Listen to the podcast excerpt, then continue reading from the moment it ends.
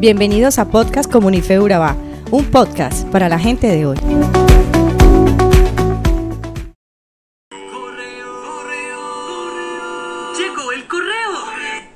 Tal vez esta puede haber sido uno de los anuncios cuando llegaba otro comunicado del apóstol Pablo. Muy bien, querida iglesia, quiero invitarte a hacer un pare en este mensaje y ir a tu Biblia a empezar hoy con nosotros la segunda carta de Corintios desde el capítulo 1. Ahora estamos aquí. Muy bien.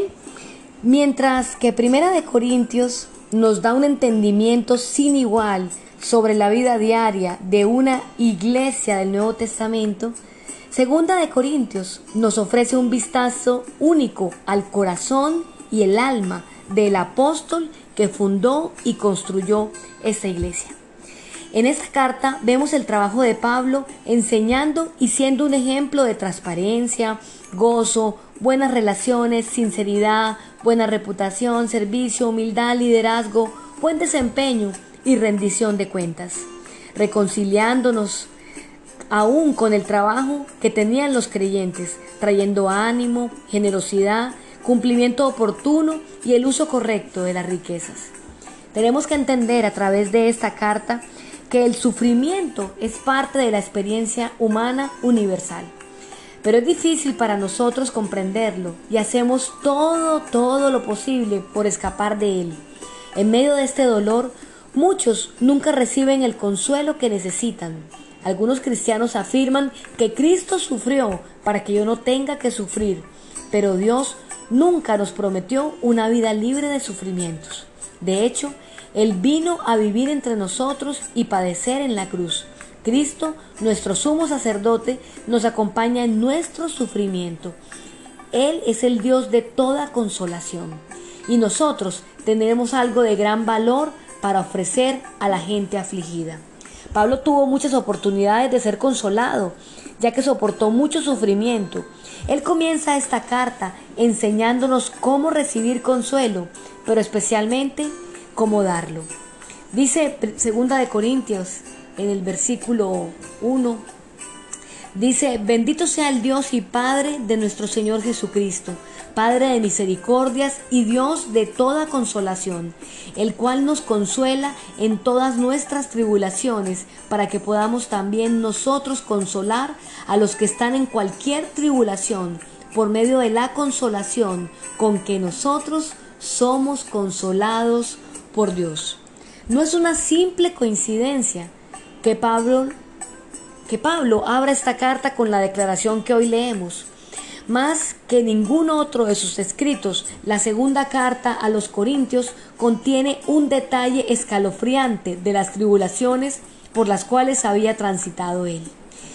Vemos una lista de experiencias que incluye trabajos duros, cárceles, azotes, varas, naufragios, fatigas, hambre, sed, frío y desnudez. ¿Cómo no iba a hablar con autoridad sobre el tema del consuelo? Nueve veces en cinco versículos Pablo usa la palabra consuelo o consolación. Consuelo es mucho más que una palmadita en la espalda y decir que todo estará bien. El diccionario dice que consolar es aliviar la pena o aflicción, dando fuerza, esperanza y ánimo. La palabra griega tiene significado mucho más rico el consolador viene a tu lado como un abogado defensor en el tribunal. Es en el nombre de Jesús que podemos traer alivio y poder consolar a los demás. En esos versículos menciona al menos dos cosas que son importantes para nosotros. En primer lugar, dice que Dios es Padre de misericordia y de toda consolación. Estas dos características de su persona ponen en relieve la bondad de su corazón. Si bien Él ama a todos por igual, pareciera de verdad que tiene una especial compasión por las personas que están en situación de angustia, de injusticia, de opresión o abandono. No pocas veces en el Antiguo Testamento se le describe como el Dios de los quebrantados de corazón. En forma sobrenatural, ministra y acompaña a, los que están en crisis y dice la palabra que venda sus heridas para que sean restaurados. Así lo ha hecho con incontables otras personas a lo largo de la historia, visitándolos en su momento de angustia y trayendo sobre ellos una manifestación poderosa de su gracia. En segundo lugar, Pablo afirma que él puede consolar a otros porque él ha sido consolado. Él tiene la autoridad para poder acompañar a otros en su crisis. En más de una ocasión, cada uno de nosotros ha transitado por esos mismos caminos de dolor y de angustia. Y, toma nota de cómo Pablo consolaba con el consuelo que él había sido consolado. En situaciones de crisis, a veces las personas se acercan para dar consuelo, pero no es un consuelo divino. Son intentos de ayudar y a veces incluyen recitar versículos o contar sus propias experiencias o tratar de espiritualizar la prueba por la cual están pasando la otra persona. Tengo que decirte que nada de esto ayuda y en no pocas ocasiones solamente produce irritación. Los resultados proclaman cómo están delimitados nuestros esfuerzos de en la carne para producir obras espirituales. El consuelo que sana es el que nace en la obra sobrenatural de Dios. Para practicarlo, primeramente nosotros tenemos que haberlo experimentado. No es suficiente con que nosotros hayamos dicho que pasamos pruebas. Esto no nos capacita ni nos da la autoridad para tender la mano, para ser bondadosos o para creer que Cristo va a trabajar. Es importante que entendamos que al acercarnos a otro que está trabajado, cansado o tribulado, tenemos que hacerlo con sensibilidad, con la misma ternura y con el mismo cuidado que hemos recibido de Dios. Por eso en esta hora quiero invitarte a que reconozcas que la bondad de Dios puede traer a tu vida libertad, que si estás pasando por un momento de angustia, por un momento de prueba, por un momento de dolor, por un momento de persecución, puedas descansar en el Señor y recibir el consuelo que viene del cielo. Y quiero invitarte a que me acompañes en esta oración, que le diga, Señor, pongo en mis manos, pongo en tus manos, Señor, mi dolor Pongo en tus manos todo lo que está atravesando mi corazón. Gracias porque tu gracia me alcanza. Gracias porque sé que tu amor me cubre.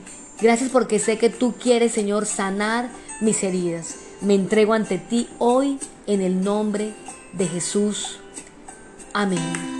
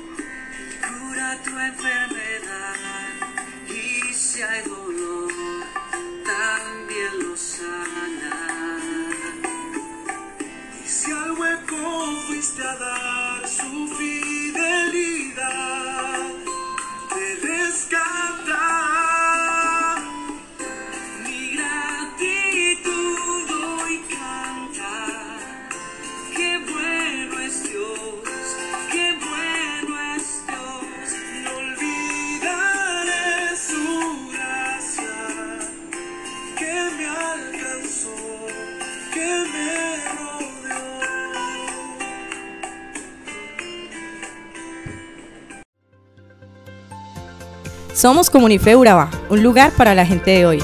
Síguenos en redes sociales como Comunife Urabá y en la web www.comunifeurabá.com. Allí encontrarás todo un contenido digital reservado de parte de Dios para ti. Nuestras reuniones miércoles 7 y 30 pm, toda una experiencia de oración y domingos 9 y 30 am destacamos la importancia de Dios en nuestra vida al compartir en familia. Te esperamos.